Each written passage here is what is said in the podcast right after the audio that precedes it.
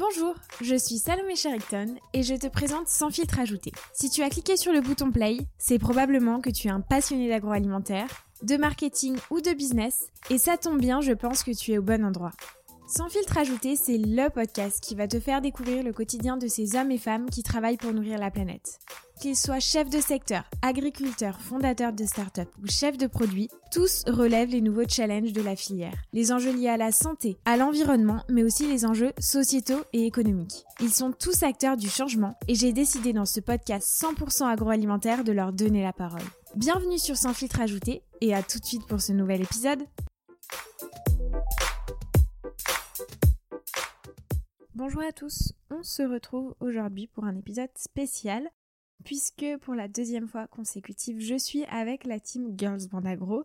Je suis sûre que vous les connaissez, Diane alias Kiss Brand, Kelly alias Candy Rice Pasta et Camille alias Magical Food Brand. Je suis super contente de vous retrouver les filles aujourd'hui euh, puisqu'on est sur un épisode qui change encore un peu de ce que j'ai l'habitude de faire. On va se parler de tous les stéréotypes finalement qui nous concernent tous au quotidien et notamment sur les métiers de chef de produit et de chef de secteur. Alors tout ce qu'on se dit, ça n'engage que nous, c'est vraiment un partage d'expérience et c'est très subjectif. Euh, faut absolument pas prendre ça au pied de la lettre et tous nos échanges sont basés sur la bienveillance et sans filtre, bien sûr, comme la ligne directrice de ce podcast. Alors tout d'abord, on va débuter par un métier qui est celui de chef de secteur. Euh, le stéréotype que j'ai pu voir passer sur les réseaux est que les chefs de secteur, c'est un peu la chair à canon des entreprises finalement. Le chef de secteur, c'est celui qui n'a pas réussi à transformer son stage en chef de produit et qui se retrouve un peu euh, par défaut sur le terrain, mais aussi complètement déconnecté du siège. Alors franchement, c'est vraiment très dur de, dire ça et ça me fait euh, vraiment mal aux oreilles. enfin, c'est terrible de commencer cette interview par ces phrases qui sont euh, dures à entendre pour ma part, mais j'ai hâte qu'on en discute ensemble et qu'on puisse lever tout de suite ces croyances. Peut-être Camille, euh, tu veux commencer parce que tu as été, comme moi, au début de ta carrière professionnelle, chef de secteur?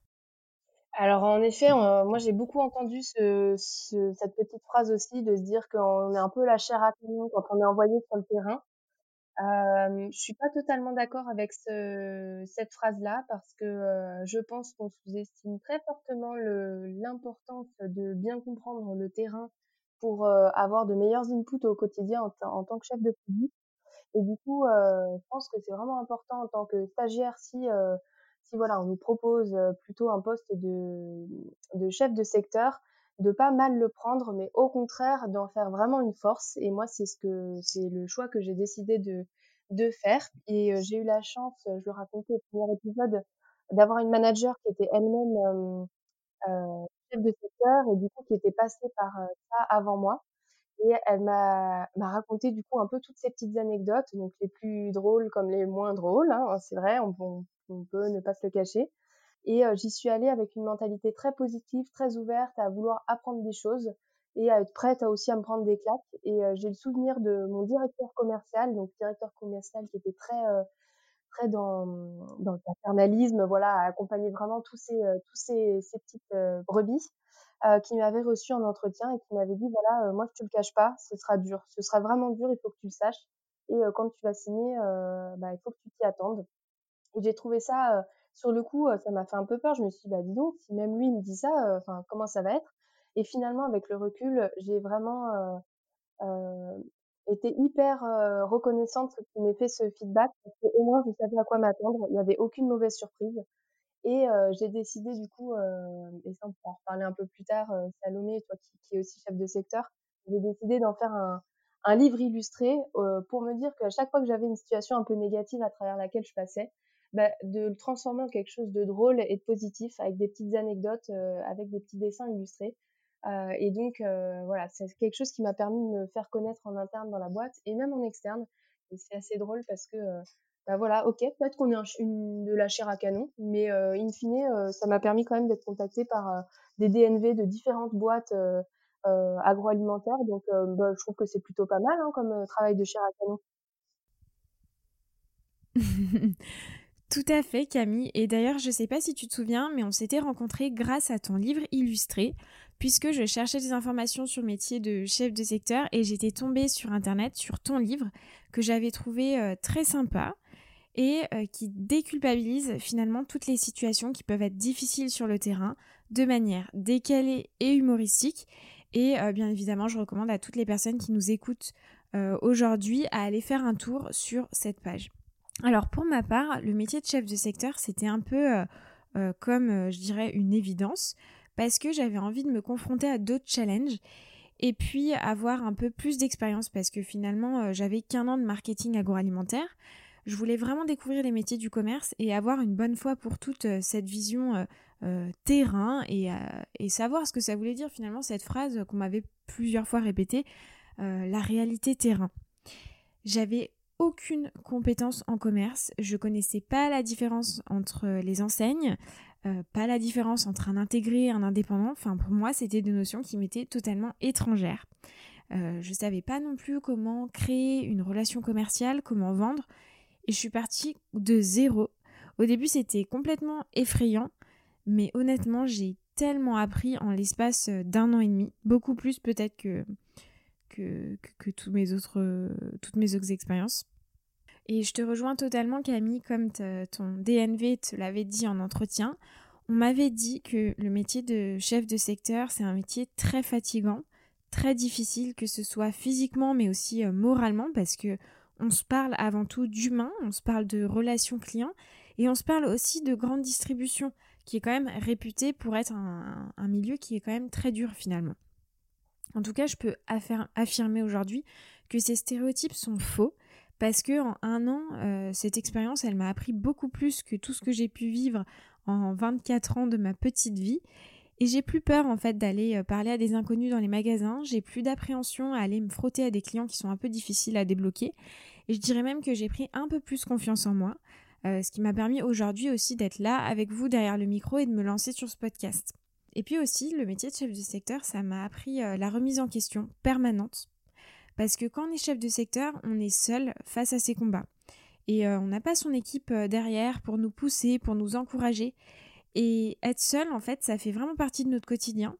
Et, on, se questionne, on réfléchit à comment faire différemment, comment on peut faire mieux chaque jour. On est tout seul hein, dans, notre voiture à se poser ces questions. Et on a aussi de l'autre côté un client Hein, qui est euh, exigeant, qui nous voit comme un fournisseur, comme une marque finalement. Euh, et on a clairement des délivrables et une vraie attente de sa part, ce qui est tout à fait normal. Et c'est ça en fait la relation client et ça responsabilise énormément. Et aussi j'ajouterais que euh, pour une évolution de carrière, je pense que ce poste est très intéressant parce que il y a une phrase que j'avais trouvée sur internet qui disait que finalement il faut mettre les mains dans le cambouis pour, pour développer ses futurs produits et avoir cette vision de comment le produit évolue en magasin. Et je pense que c'est super intéressant de passer sur ce métier de chef de secteur euh, pour évoluer par la suite, euh, notamment sur des, projets de développement produit. Donc voilà pour mon partage d'expérience sur le point. Et donc non, les chefs de secteur ne sont pas de la chair à canon. Bien au contraire, ce sont des hommes euh, qui ont une extrême valeur ajoutée par rapport à, l'entreprise. Kelly et Diane, comment vous les voyez, vous, les, les chefs de secteur, de votre point de vue marketing? Qu'est-ce que vous pensez de ces sujets? Me, concernant, euh, je, comprends euh, d'où vient l'insight, je comprends euh, pourquoi on parle de chair à canon, à juste titre parce que la force de vente sur le terrain, c'est ceux qui sont face aux clients, face à ces remarques, à ces objections.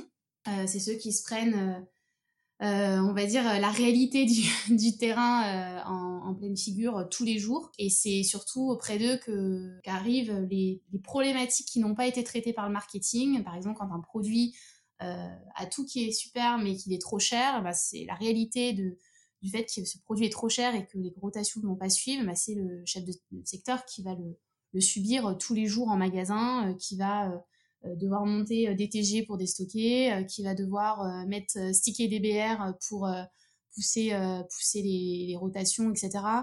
qui va se prendre des remarques sur la renta de, voilà de son client. Enfin, donc je, je comprends d'où ça vient. et pour autant, je suis pas d'accord sur le côté un peu préconçu. Ça n'est pas, ce n'est pas de la canon, ce n'est pas que ça. C'est surtout et avant tout, un, pour moi, un pilier fondateur de, la, pyramide qu'est l'entreprise, en fait, euh, c'est, pour moi, je vois un peu ça comme une maison. Et euh, le chef de secteur, c'est vraiment cette fondation-là sur laquelle tout repose. C'est-à-dire que sans commercial terrain, on a beau avoir la meilleure idée marketing euh, ou la meilleure vision stratégique possible, il n'y aura pas de produits dans les magasins, il n'y aura pas de vente et clairement sans client on n'est rien.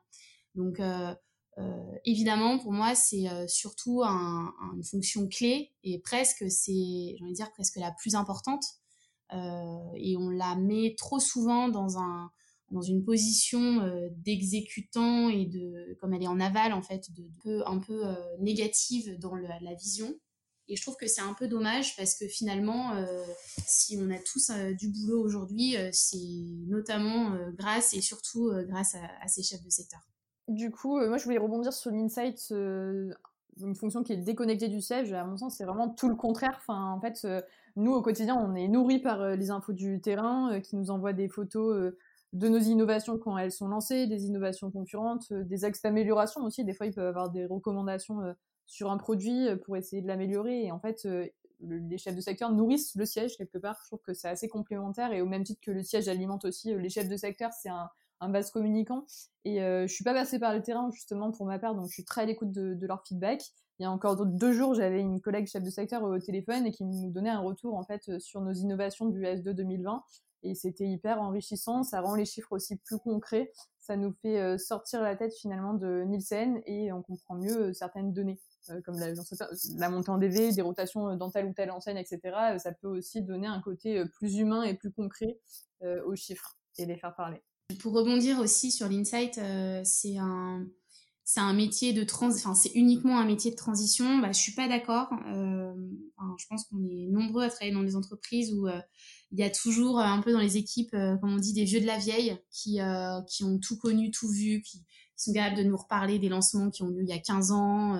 Euh, du coup, quand ils revoient venir le concept 15 ans plus tard, bah, voilà, ils, ont toujours ce regard un peu, un peu piquant, un peu piquant exactement. Et, ça, c'est bien la preuve qu'il il y, a des, profils qui s'épanouissent dans ce métier-là, et fort heureusement, j'ai envie de dire. Euh, et que euh, c'est un, métier qui challenge tous les jours et que justement qui euh, évolue en même temps que son entreprise, que les produits, que les marques, qui s'adaptent aussi avec son marché, ses consos, les contraintes, qui s'adaptent, je sais pas moi, avec des nouvelles contraintes logistiques. Il y a, je pense qu'il y a 30 ans, il n'y avait pas la même PLV qu'aujourd'hui, il n'y avait pas de communication digitale, Enfin voilà, c'est un métier qui, qui, vit avec son temps et, euh, et pour moi, euh, y a, ce n'est pas qu'un métier de transition. Alors effectivement, ça tend à le devenir euh, parce que il y a de plus en plus de jeunes diplômés sur le sur le marché de l'emploi et que par base communicant, quand on trouve pas au siège, on finit par se reporter sur le terrain. C'est une réalité, on ne peut pas le nier. Mais pour autant, euh, il faut pas le voir que comme ça. Euh, moi, je, continue à croire qu'il y a des gens qui euh, peut-être le, rentreront comme un métier de transition et finiront par y rester comme un métier de passion. Euh, voilà, moi j'en vois tous les jours et, je pense qu'il y en aura encore bien d'autres. Je, rejoins un peu ce que vous disiez au début, je sais plus trop qui entre, entre Diane et Kelly, mais le fait que bah, sur le terrain, en fait, finalement, les contradictions des projets ou les lacunes d'un produit, elles se ressentent tout de suite. Euh, et c'est vraiment important du coup euh, d'écouter ce que disent les chefs de secteur parce que c'est la vérité la plus pure. Et moi, je sais encore maintenant et je suis super contente d'avoir des liens avec quelques chefs de secteur encore euh, dans les différentes régions. je les écoute tout le temps. Quand j'ai une question, bah, tant pis entre guillemets pour la hum, confidentialité de l'innovation, je préfère leur présenter et leur dire tiens, t'en penses quoi de ça? Pour voir tout de suite euh, ce qui va bloquer ou pas. Et à chaque fois, c'était une bonne idée. Enfin, et pourtant, enfin, ça c'est un, truc que je voulais dire aussi. Pourtant, je suis passée sur le terrain. Et en fait, euh, on oublie très vite. Euh, et puis la, la, réalité du magasin évolue très vite aussi. Mais vraiment, le terrain, c'est les yeux du siège. C'est eux qui vous donnent en direct les innovations qui arrivent, qui montrent l'exécution commerciale. Moi, il y a une, une chose qui m'a frappée, c'est l'exemple de Kinder, je crois que c'était avec leur Kinder Cards, où on avait vu, euh, nous on a un outil de Facebook qui s'appelle Workplace, sur lequel on a des photos qui remontent régulièrement de, bah, de ce qu'on peut voir euh, en competitive intelligence. Et on avait, moi j'avais vu cette photo de, de Kinder qui euh, bloquait les emplacements d'innovation avant même qu'elles arrivent. Et ça m'avait mais bluffé, choqué. Enfin, j'avais jamais vu ça avant. Et s'il n'y avait pas cet outil pour nous permettre de communiquer ensemble, bah, on l'aurait jamais su, on n'aurait jamais vu que c'était possible. Donc vraiment, moi je trouve que ce, métier, c'est une pépite. Voilà, et, encore très récemment, il y a deux jours, j'étais avec toute une équipe de chefs de secteur pour un projet, pour savoir si les produits qu'on lance, ils ont la bonne taille en rayon, s'il est prêt à vendre, ils sont de la bonne taille, parce que ça a l'air de rien comme ça, mais un produit qui est trop grand ou un prêt à vendre qui fonctionne pas, bah ça plante l'exécution globale d'une innovation ou d'un produit et, ça fait toute la différence. Donc vraiment ce côté main dans le cambouis euh, que vous décriviez juste avant, je trouve euh, que, bah, que c'est hyper important de l'avoir eu et de continuer à l'avoir et d'avoir cette euh, comment dire cette ouverture d'esprit et cette écoute et de, de jamais se dire que enfin jamais se reposer sur ses acquis jamais se dire qu'on a tout compris par rapport aux autres et il est nécessaire dans n'importe quel métier, que ce soit dans l'agro, enfin l'équivalent de l'agro, bah, du coup c'est chef de secteur, mais si tu es ingénieur, bah, il faut que tu sois passé par un métier un peu technicien. Si tu es pilote de l'avion, il faut que tu aies fait steward. Enfin, pour moi c'est évident. ça te permet de mieux comprendre aussi l'autre et de se mettre dans ses bottes pour comprendre mieux les, les problématiques qu'il vit. Quoi. Et comment faites-vous justement en étant au siège sur des postes marketing pour rester proche du terrain? Camille, tu nous parlais d'un outil que vous utilisiez pour faire euh, de la veille concurrentielle, c'est ça? Comment vous communiquez avec les commerciaux au quotidien pour avoir ces informations justement? Alors moi personnellement j'ai euh, des petits SMS quoi, je passe des SMS ou j'appelle de temps en temps. Ah, mais ça c'est parce que j'ai eu la chance de les connaître. Sinon je comprends bien que quelqu'un qui connaît pas les chefs de secteur il a un peu peur ou euh, il y a tout de suite un, système hiérarchique aussi qui fait que bah, on n'est pas forcément censé les contacter en direct ou il faut qu'on passe par le DNV qui rebascule au chef de vente régional, qui rebascule au, CS, et ça perd un peu la, le, naturel de l'échange. Mais du coup, il y a cet outil-là. Et puis le deuxième, c'est euh, bah, ce que je vous disais, Workplace, c'est euh, un genre de Facebook d'entreprise qui permet de, de montrer un peu les photos qu'il euh, qui, qui y a en magasin au moment dit. Quoi. Pour ma part, nous, on a la chance d'avoir un groupe WhatsApp euh, dans lequel il y a le, siège commercial, marketing et euh, terrain.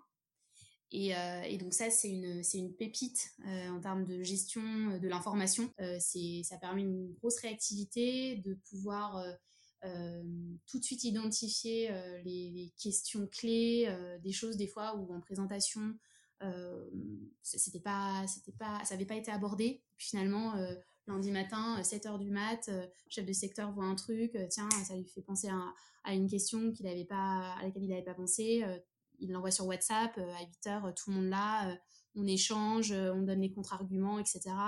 Et, ça y est, et en fait, dans, les deux heures, c'est hyper réactif, le chef de secteur, presque, j'ai envie de dire presque in live pendant son rendez-vous, peut avoir l'info et réagir.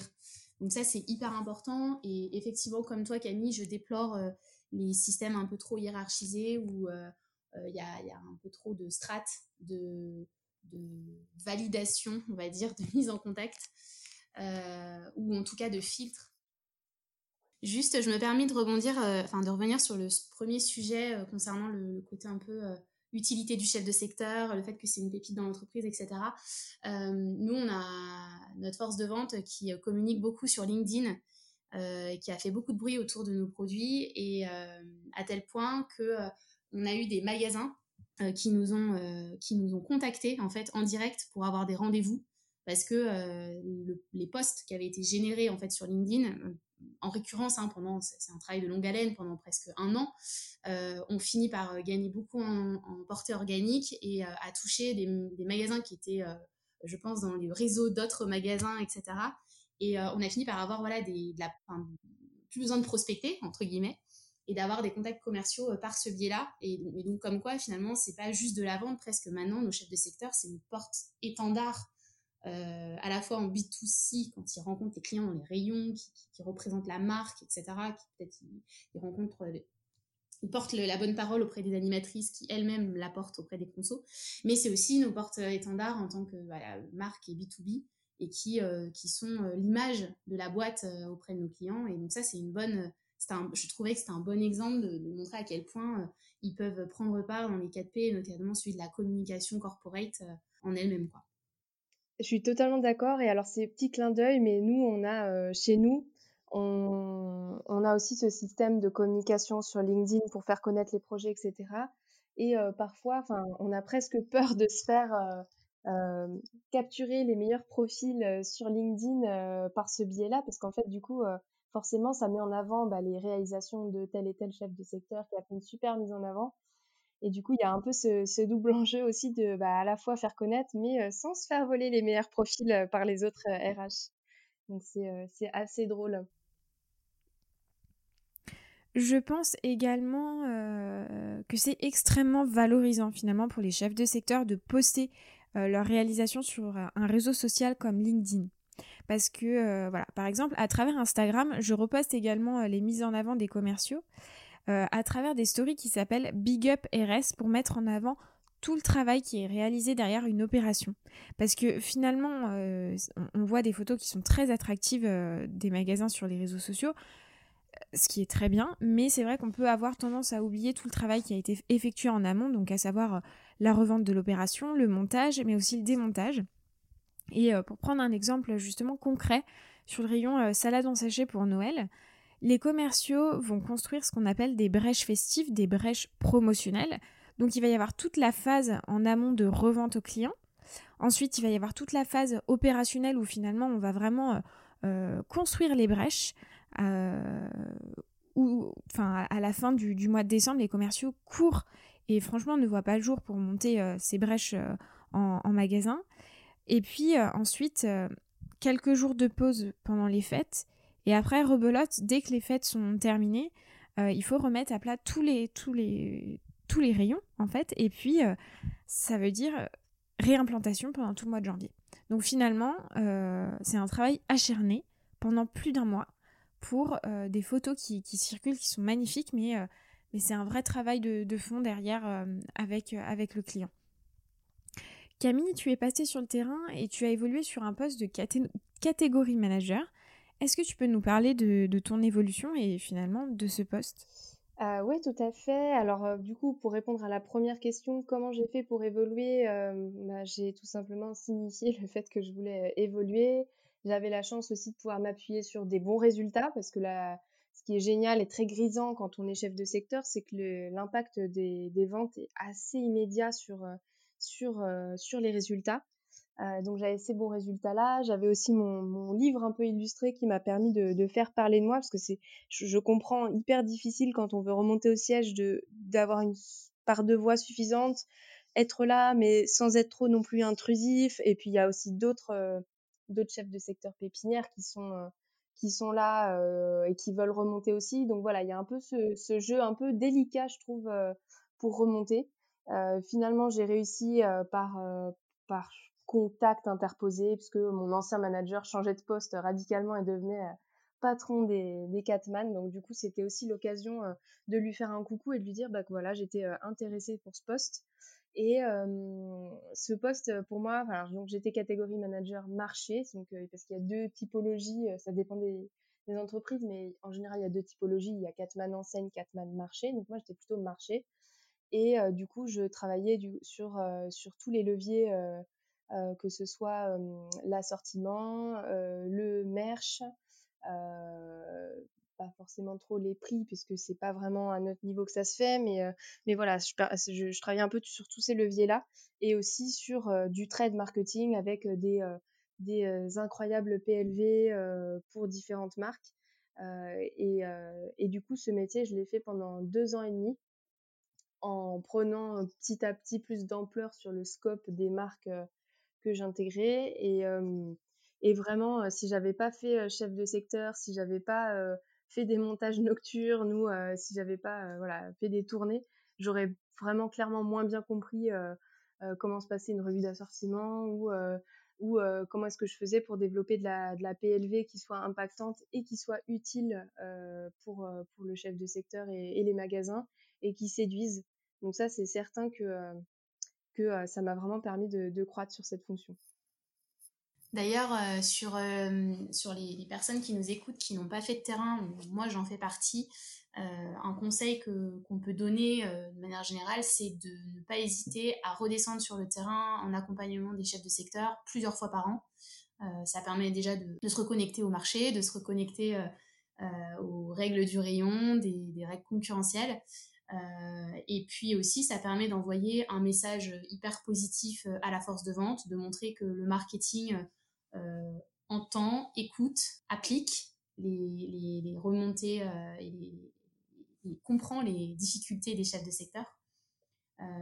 voilà, pour ces deux raisons-là, je pense qu'il faut, il faudrait au moins faire un accompagnement, voilà, au moins une fois par trimestre, c'est la bonne, la bonne récurrence, une journée. Maintenant, si vous le voulez bien, on va passer sur le métier de chef de produit. Alors, je suppose qu'il vous arrive d'avoir énormément de questions sur ce métier qui est finalement très convoité hein, sur les métiers du marketing, surtout en agroalimentaire. Je vais vous partager quelques eyesights euh, qu'on a préparés en amont toutes les quatre et qui risquent de, vous faire mal. je préfère le dire. Alors, le métier de chef de produit, c'est un métier qui est axé sur l'opérationnel. C'est un métier qui touche à tout, un métier petite main. Le marketing, c'est un secteur complètement à la cool où on se tourne les pouces ça grésille euh, dans mes oreilles. J'espère, je pense que vous aussi, n'est-ce pas? Et d'autres clichés finalement récurrents hein, au marketing, euh, on touche qu'au packaging et à la publicité, donc finalement qu'aux parties euh, créatives. Et puis d'autres eyesight comme le chef de produit, c'est le coordinateur, mais c'est aussi celui qui est dans sa tour dorée, qui a des idées révolutionnaires et qui ne descend jamais sur le terrain, ou alors qui sont complètement déconnectés de la réalité et du terrain. Alors je voulais avoir votre ressenti euh, par rapport à ces croyances et si on pouvait les déconstruire aussi, ce serait bien. Alors pour être honnête, je pense que ces clichés, on les a, on les a toutes déjà entendus au moins une fois. Le marketing, c'est super vaste et du coup, euh, ça intrigue un peu tout le monde. On fait bien souvent une simplification un peu de, notre métier autour des, paillettes, du packaging, de, la publicité et, j'en passe. Et on, pense même qu'on crée nous-mêmes les designs aussi parfois. Ça fait partie des choses qu'on entend. Et, c'est vrai. Et voilà, je m'amuse toujours à écouter en fait mon entourage retranscrire à ma place le métier que je fais. Et franchement, ça donne lieu à des situations assez euh, assez drôles. Il a, il a fallu un confinement pour que mes parents puissent réellement toucher du doigt et percevoir ce que je faisais euh, au quotidien dans mes journées, parce que des fois quand je leur résumais, ils avaient du mal à comprendre comment je pouvais occuper une journée entière avec euh, ce que je leur disais. Donc ils ont bien vu finalement que je me roulais pas les pouces. Hein. En une journée, je jongle entre plein de projets hyper différents. Je parlais des interlocuteurs hyper variés, non seulement en interne et et aussi en, en, externe avec des agences ou autres. Et euh, je peux aussi bien me lancer dans une, analyse Nielsen euh, le matin et puis enchaîner sur un, un brief euh, pour un design d'un packaging et ensuite faire une dégustation et sur une recette d'un lancement. Quoi. Enfin, c'est vraiment hyper vaste et c'est aussi ça qui fait bah, la force de cette fonction, c'est qu'il faut être couteau suisse et être un peu adaptable. Et avoir une bonne communication aussi, c'est clé puisqu'on est encore une fois avec des interlocuteurs qui sont hyper variés, hyper différents et qui ont des attentes aussi euh, différentes. Euh, d'ailleurs, euh, effectivement, ce que dit Kelly, c'est un couteau suisse, le, chef de produit. C'est peut-être ça qui nourrit un peu l'imaginaire péjoratif de c'est une petite main. parce que voilà, on, on, jongle à la fois entre envoyer un colis de produits à faire shooter à nos photographes pour le prochain packaging à euh, euh, écrire le plan stratégique sur 3 à 5 ans pour, pour la marque. Donc c'est... Enfin, effectivement, on, va du, du, haut vers le bas, entre guillemets. Enfin, on est sur toute, la, toute la palette de diversité que peut représenter les métiers, et notamment ben, la palette vraiment un peu très opérationnelle. mais en même temps, j'ai envie de dire, c'est un peu ça la vraie vie. Enfin, les packs, les pubs, la bonne idée, euh, c'est pas juste ça le métier, quoi. C'est euh, tout un tas d'actions, euh, pas toujours très intéressantes, mais qui se doivent d'être faites pour que le projet soit, mené de bout en bout. ça, c'est important de le dire déjà. à tous ceux qui idéalisent le métier, il y a une part, je dirais peut-être 20%, 20 à 30% de, des missions qui sont pas fondamentalement intéressantes mais, euh, mais qui se doivent, comme dans tout métier, euh, d'être faites. Après, euh, ne dire, ne réduire le métier qu'à ça, ça serait faux. ce que disait Kelly, c'est effectivement c'est une palette hyper hyper large. et oui, effectivement, on peut faire du panel le matin, de la créa l'après-midi. moi encore, la semaine dernière, j'étais sur, un, sur un shooting photo. Euh, mais ça m'arrive euh, une à deux fois dans l'année. Euh, mais pour autant, ça fait partie du type de mission que, que, je, pilote, d'encadrer ça, de faire un brief, d'organiser ça avec l'agence. mais je ne fais pas ça toute l'année. Je peux faire des briefs animations pour la force de vente. donc ça, c'est très très de marketing. tout comme je peux faire mes analyses panel en hebdo sur mes marchés, conceptualiser à partir d'un insight des, fiches projets pendant, je sais pas, une semaine voilà, sur mon plan strat et échanger sur un brief promo pour activer les marques pendant voilà, quelques semaines avec une agence. Donc, extrêmement diversifié et c'est à la fois très opérationnel et à la fois très stratégique. en tout cas, je sais que parfois les entreprises séparent les métiers innovation opérationnelle, mais pour les entreprises pour lesquelles les missions sont globalisées, pour moi, je pense que c'est la meilleure manière de motiver des collaborateurs, c'est d'avoir tout à l'intérieur, avoir un pot pourri hyper vaste. eh bien, c'est un métier qui est extrêmement riche.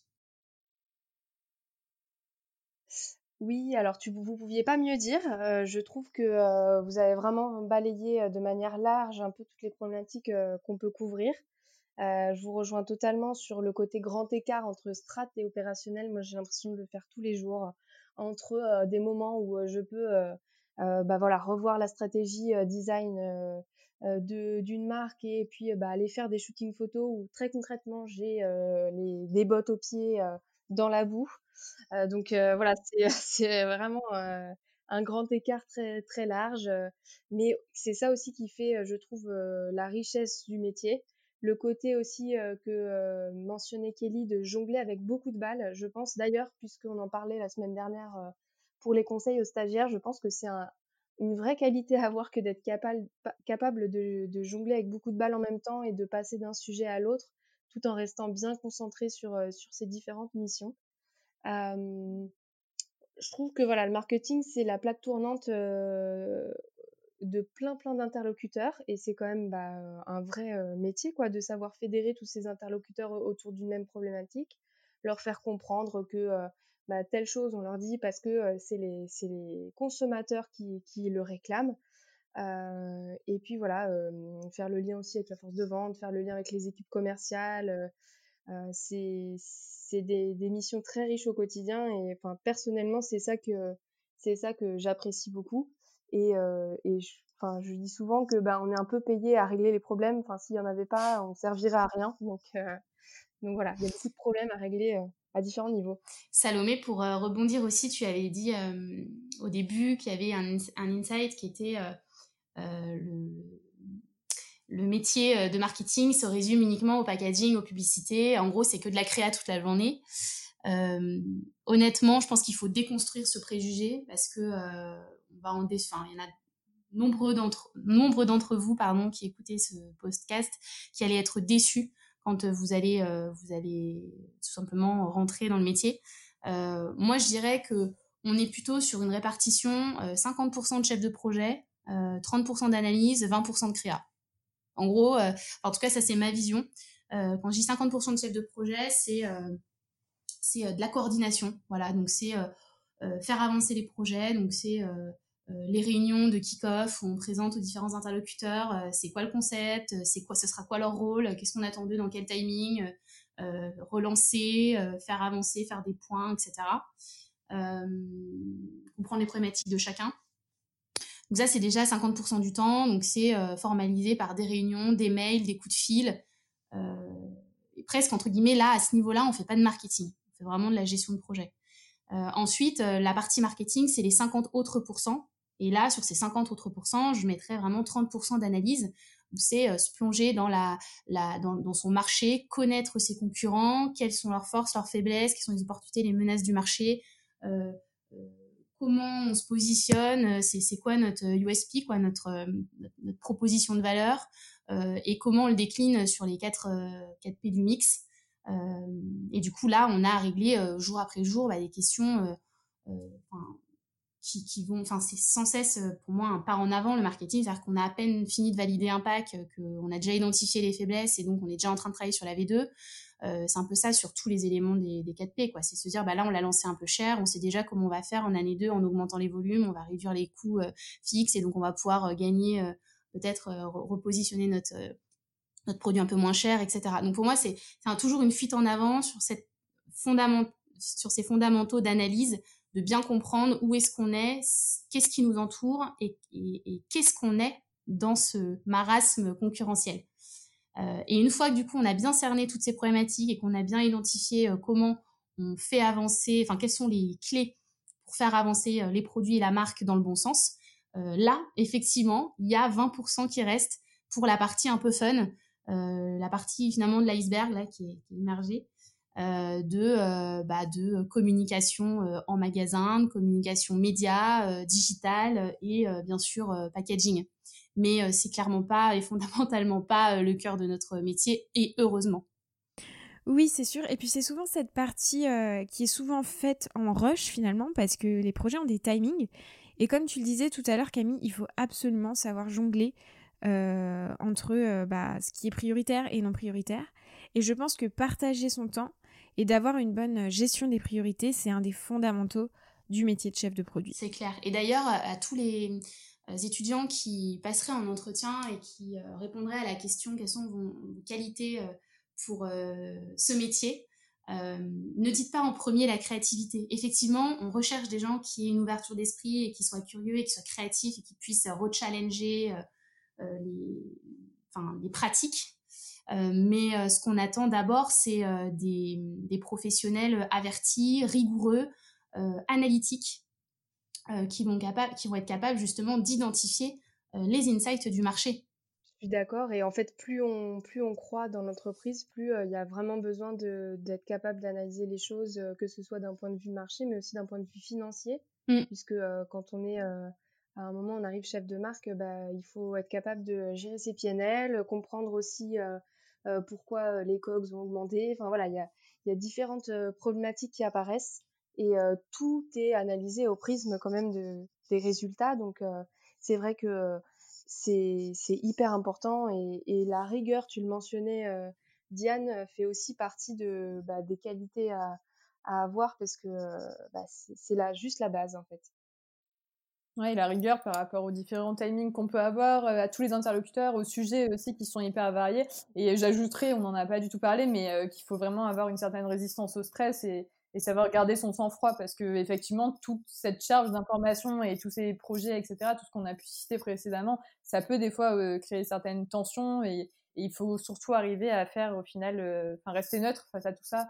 Et, et c'est aussi dans cette situation-là qu'on trouve les solutions pour améliorer tout ça pour, pour donner, euh, pour formaliser un peu comment ça peut se, se traduire, euh, ce côté stress, c'est euh, par exemple, moi, dans ma boîte mail, j'ai en moyenne 200 mails par jour que je traite. Et quand je regarde mes mails envoyés, je suis dérangée pour traiter un mail quasiment toutes les 5 minutes, sauf les moments d'un peu de, de, deep working où vraiment je coupe pour me mettre dans une présentation parce que j'ai vraiment besoin de me mettre deux heures euh, à fond dessus. Et encore, euh, parfois, j'ai un peu les mails euh, en pop-up. mais, mais voilà, il faut juste se dire si des fois, il y a des matinées où on fait trois heures de mails et c'est c'est 100 mails qui arrivent dans la matinée, des coups de fil, des, voilà, de la cordeau, de tout ça. Et ça, ça peut être extrêmement stressant de se dire, des fois, on, on part, il reste 50 mails à traiter. il faut être capable de prendre un peu de recul et de se dire, bah, c'est pas grave, je le ferai demain. Euh, et, la Terre va pas s'arrêter de tourner, quoi.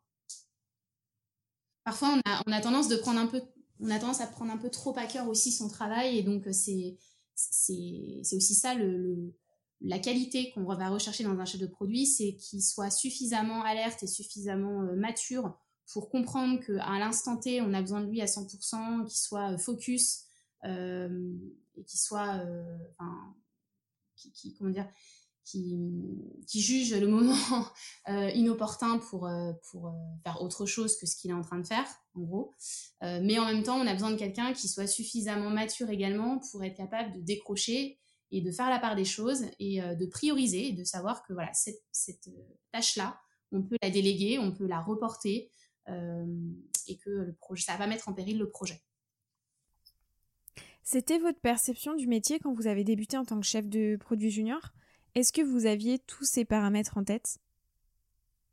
Alors personnellement pas du tout euh, et je me souviens, euh, enfin pour rebondir sur ce que tu dis Diane euh, par rapport au stress, je me souviens qu'avant j'étais beaucoup plus stressée que, maintenant, par rapport à, un petit problème ou quelque chose qui est pas si grave que ça finalement. Et moi, ma manière de faire la part des choses, c'est de me dire qu'est-ce qui sera vu par le consommateur. Tout le reste, on s'en fiche en fait, presque. Qu'est-ce que le consommateur va voir dans, dans telle problématique qu'il m'est apporté Je vous citais là, moi j'ai des, des packaging là qui sont trop grands et qui rentrent pas dans le rayon.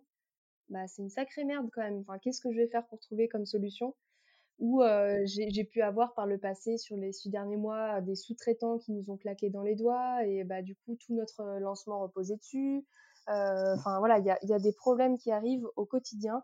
Et en fait, il faut savoir faire la part des choses sur, en effet, qu'est-ce, que, qu'est-ce qui va être vu par le consommateur ou pas. Je pense que c'est un bon filtre pour, pour se dire ça c'est pas grave en fait. Enfin, voilà.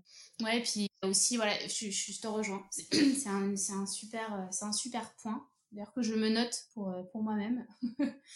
Euh, et aussi voilà ce que je disais c'est de, de juste faire un peu du du, du, de l'auto conviction de se dire que euh, ben la terre va pas s'arrêter de tourner si c'est pas fait et, et tant pis quoi j'ai envie de dire, euh, euh, si, euh, si le pack, eh ben, il est rendu un jour, un, jour après, et eh ben, c'est pas grave. si il y a, je sais pas moi, il n'y a pas la bonne voix ou il n'y a pas le, bon, le bon acteur dans la pub qu'on avait prévu, et eh ben, c'est pas grave en fait. Il y aura quelqu'un Personne ne savait qu'il y avait un acteur A qui était préféré et tout le monde entendra l'acteur B, ça ira très bien quoi. Et c'est vrai qu'on sauve pas des vies. Exactement. Exactement. Ça reste des métiers de bureau, ça reste faire du business. Et, euh, et au-delà, pour moi, en fait, la seule chose qui compte, c'est juste de ne pas mettre en péril le business global pour que euh, derrière, on ne mette pas en péril l'entreprise et les emplois qui sont liés, en fait. Parce que notre seule responsabilité derrière, euh, alors c'est pas du, même niveau qu'un directeur général, hein, mais euh, quelque part à notre niveau, c'est une petite fourmilière sur laquelle repose tous chacun à notre, échelle la, pérennité de l'entreprise. Donc c'est juste de se dire que euh, la finalité de nos actions ne met pas en péril les emplois euh, de, l'entreprise. À partir du moment où, quand une chose n'est pas faite, ça ne met pas en péril ce point-là, il n'y a aucun problème. Et ça permet vraiment de relativiser les choses. Ouais, je trouve que c'est assez lié aussi avec euh, bah, la question initiale de Salomé, qui était la différence, enfin, en gros, entre quand on est en stage et quand on arrive en tant que junior, est-ce qu'on a la même perception? Et je dirais que bah, c'est vrai que pas forcément. Et en fait, on prend vraiment conscience euh, de, euh, de la richesse du métier et de ses enjeux et surtout des responsabilités qu'on va avoir. Enfin, moi, pour moi, c'est encore tout récent, hein, donc c'est pour ça que j'en parle de cette façon-là. Mais euh, j'étais loin de m'imaginer être au centre de tout, comme on a pu le dire jusqu'à présent, et ce que ça, ce que ça représente après derrière. et prendre du recul, ne pas stresser au moindre au moindre quoi, parce que dans toute façon, il y en aura. Se dire que la charge de travail euh, sera la même le lendemain, donc ça sert à rien de vouloir tout finir euh, pour le soir même. En fait, euh, le lendemain, il y aura encore des projets. Voilà, c'est des choses qu'on apprend avec les années. Ça fait déjà deux ans et j'apprends encore beaucoup, donc c'est avec la maturité aussi qu'on fait évoluer tout ça. Salomé, on n'a pas parlé du côté un peu tour doré et des idées révolutionnaires. Je pense que ce serait peut-être intéressant de déconstruire ce préjugé-là euh, notamment bien sûr. pour faire le lien avec la première partie de ce podcast sur la partie des chefs de secteur, où euh, on se disait que le chef de secteur, justement, n'était pas connecté au siège. Euh, et bien si, puisqu'il remonte des infos. Et à l'inverse, évidemment, on nous reproche de ne pas être connecté au siège. et bien si, puisque nous, justement, on leur redescend des infos et puis on est à leur écoute. Ça, je pense qu'il faut bien le, le repréciser. effectivement, on, on, a des idées, on, on casse un peu parfois les codes. C'est comme ça qu'il y a des, innovations de rupture qui naissent. Euh, mais euh, c'est surtout parce que euh, on a analysé et écouté les bruits fonds, forts ou faibles du marché qui sont remontés par les chefs de secteur, mais aussi parce qu'on est allé se balader pendant nos courses en rayon, qu'on a vu des choses de nos propres yeux, qu'on a observé, qu'on a passé des heures devant notre télé à, à binge-watcher des publicités euh, pour faire une veille euh, comme euh, qu'on a discuté avec des animatrices. Moi, ça m'arrive pendant mes courses d'interpeller des animatrices et de leur demander bah, voilà, comment, comment ça se passe, quels sont les retours conso, quelles sont les difficultés qu'elles ont parfois avec leur PLV, combien de temps elles mettent pour le monter, pourquoi elles font ça, quelles sont les objections qu'elles peuvent avoir. même des animatrices qui ne sont pas du tout sur mon secteur de ma catégorie de produits. parce que je trouve que tout est une richesse et que, en fait, au marketing, c'est un peu la base, c'est d'être connecté à son consommateur. Et donc, je ne suis pas d'accord quand on dit qu'on est uniquement dans notre tour doré à avoir des idées révolutionnaires, parce que déjà, elles sont pour la plupart pas du tout révolutionnaires. Et deuxièmement, parce qu'en en fait, on est, sans cesse à l'écoute de, de, ces consos-là. Donc, donc voilà, je pense que c'était important de le repréciser. Ouais, tu fais bien de, de le repréciser. Et, et d'ailleurs, par rapport aux idées révolutionnaires, ou plutôt pas révolutionnaires, c'est vrai que c'est assez drôle de noter qu'en général, les marketeurs ne réinventent rien et que on reprend des vieilles idées qui, qui étaient dans les bacs d'il y a 10 ans et qui ressortent et puis un jour elles trouvent leur marché quoi. Ouais, c'est clair. Et d'ailleurs, d'où l'intérêt aussi d'être au final proactif dans tout ce qui est veille. Donc, on parlait de la veille directement par nos chefs de secteur. Il y a aussi une veille que les chefs de produits peuvent faire en parallèle, qui est tout simplement de, se renseigner sur soit des sites internet, sur LinkedIn aussi, il y a pas mal d'infos au final, ou sur Instagram avec des comptes comme on, comme a chacune de notre côté. Et d'ailleurs, euh, moi je le vois, euh, enfin toutes euh, les unes que les autres, on a des communautés qui grandissent jour après jour, qui pour moi est bien la preuve que nos pairs de, marketing et de, de communication et de, et de, chefs de secteur terrain et, ou autres métiers sont bien en recherche d'informations et sont bien en, en demande d'être connectés aux consommateurs, à l'environnement concurrentiel, etc. C'est bien la preuve que nos métiers recherchent à être en direct avec la réalité du marché. Je pense qu'on est prête à lancer une agence de veille agro. Allez, c'est bon, c'est lancé. Qui fait la créa? Allez, le logo. Moi, je m'occupe du logo. Ok, on a... Qui va sur le, qui va sur le terrain. Bon bah, je vais m'y coller du coup. Oh ben voilà, il a fallu un podcast pour qu'on trouve le prochain sujet qu'on allait pouvoir faire tous ensemble. C'est ça. À travers ces deux épisodes, on vous a ouvert les portes de l'agro, on a partagé nos passions, on a répondu à vos questions, vos stéréotypes. On espère en tout cas qu'on a pu vous donner quelques clés pour évoluer dans le monde de l'agroalimentaire et notamment des métiers euh, du marketing et du commerce. Merci Salomé, merci les filles, c'était très chouette même comme expérience à, vivre et puis j'espère que ça vous a plu, vous aussi qui, qui nous écoutez euh, patiemment avec vos, avec vos J'espère qu'on a pu faire naître des vocations ou confirmer des vocations. En tout cas, n'hésitez pas à nous envoyer euh, si vous avez d'autres préjugés sur nos comptes ou répondre, euh, tout simplement nous donner un peu un feedback sur, euh, sur ces épisodes. Ce sera avec plaisir. Le feedback est, is a gift. merci Kelly pour, pour le, petit, le petit tips. On a toutes des comptes euh, sur Instagram. Bon, euh, pour, euh, pour ma part, vous le connaissez sans filtre ajouté. Les filles, peut-être Diane, quel est ton compte? Oui, alors moi, vous pouvez me retrouver sur Kiss Kiss Brand sur Instagram. Et du coup, moi, j'y poste des innovations, des revues de, publicité, des petites analyses, des réactions, des tests produits, tout un tas de choses de, l'univers agro. Pour ma part, vous pouvez me retrouver aussi sur, euh, bah, sur Instagram, sur Candy Rice. Euh, je tourne un peu tous les sujets avec humour, mais c'est tous lié par l'agro. En tout cas, euh, je fais des sondages. Enfin, le but, c'est vraiment qu'on s'amuse sur ce compte et moi la première. Et sinon, je vous pouvez me retrouver aussi sur, sur LinkedIn, Kelly Flandrin. et je poste aussi en général, je fais le relais sur, sur ce, ce réseau-là. Euh, et puis moi du coup euh, Camille, donc c'est euh, mon compte c'est Magical Food Brands et puis un peu comme les filles, je poste des nouveautés, d'innovations, tout ce qui se passe sur le terrain, un peu les actus des, des grandes enseignes et j'ai un regard un peu plus piquant sur sur ces réalités là. c'est vrai, c'est vrai. Merci beaucoup les filles et puis peut-être à une prochaine. Merci. Merci. Merci. À bientôt. À bientôt. Merci beaucoup d'avoir été avec moi sur Sans filtre ajouté. J'espère que l'épisode vous a plu. Si c'est le cas, n'hésitez pas à mettre une petite note sur Apple Podcast. J'insiste, mais ça compte énormément pour la visibilité du podcast. Si vous souhaitez me retrouver sur les réseaux, c'est à travers LinkedIn, Instagram et TikTok. LinkedIn au nom de Salomé Charicton ou sur la page Sans filtre ajouté. Instagram et TikTok via les mots Sans filtre ajouté. À bientôt!